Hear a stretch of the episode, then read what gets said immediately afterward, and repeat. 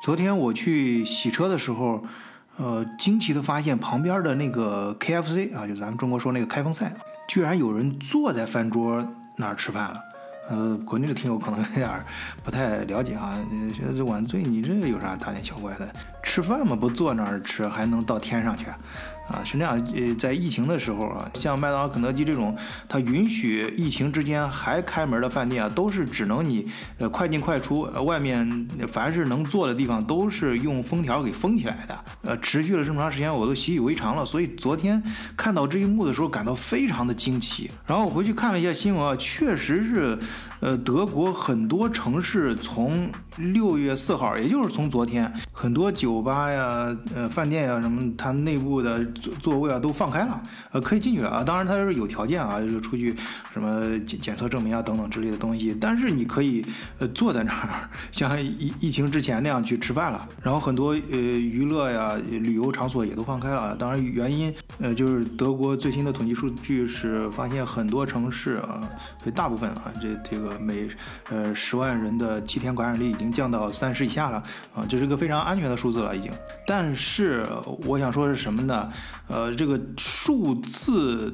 的这个安全，并不代表你个体的干安全啊，因为你作为一个个体来说，你根本就不知道你是在哪个分类里面，你是在那个少数的百分之三十里面，还是在那个百分之七十里面。对于整体来说，呃，它是一个大的数字，情况越来越好。但是对于个体来说，对你的概率，一旦感染上，那就是百分之百的不幸。而且这是一个传染性很强的病啊，都所以德国政府也头脑非常清醒啊，他们把呃这些政策只是逐步的放开，呃，整体来说，德国的这个各种嗯限限制的政策呢，对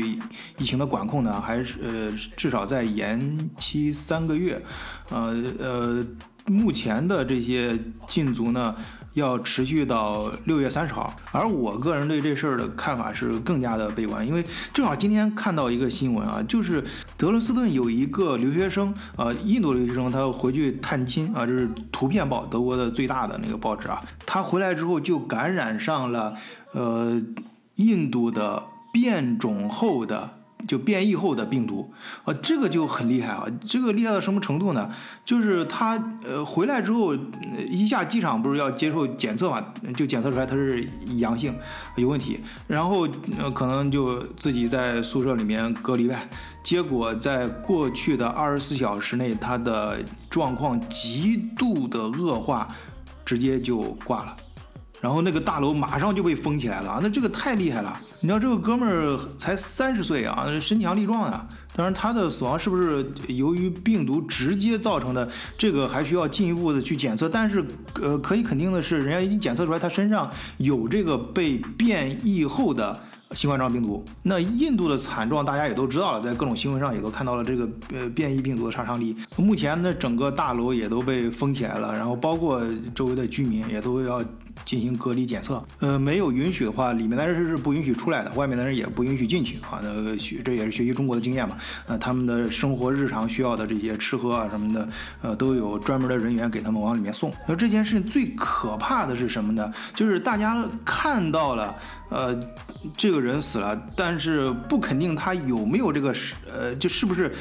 变异的病毒有这么大的杀伤力，但是。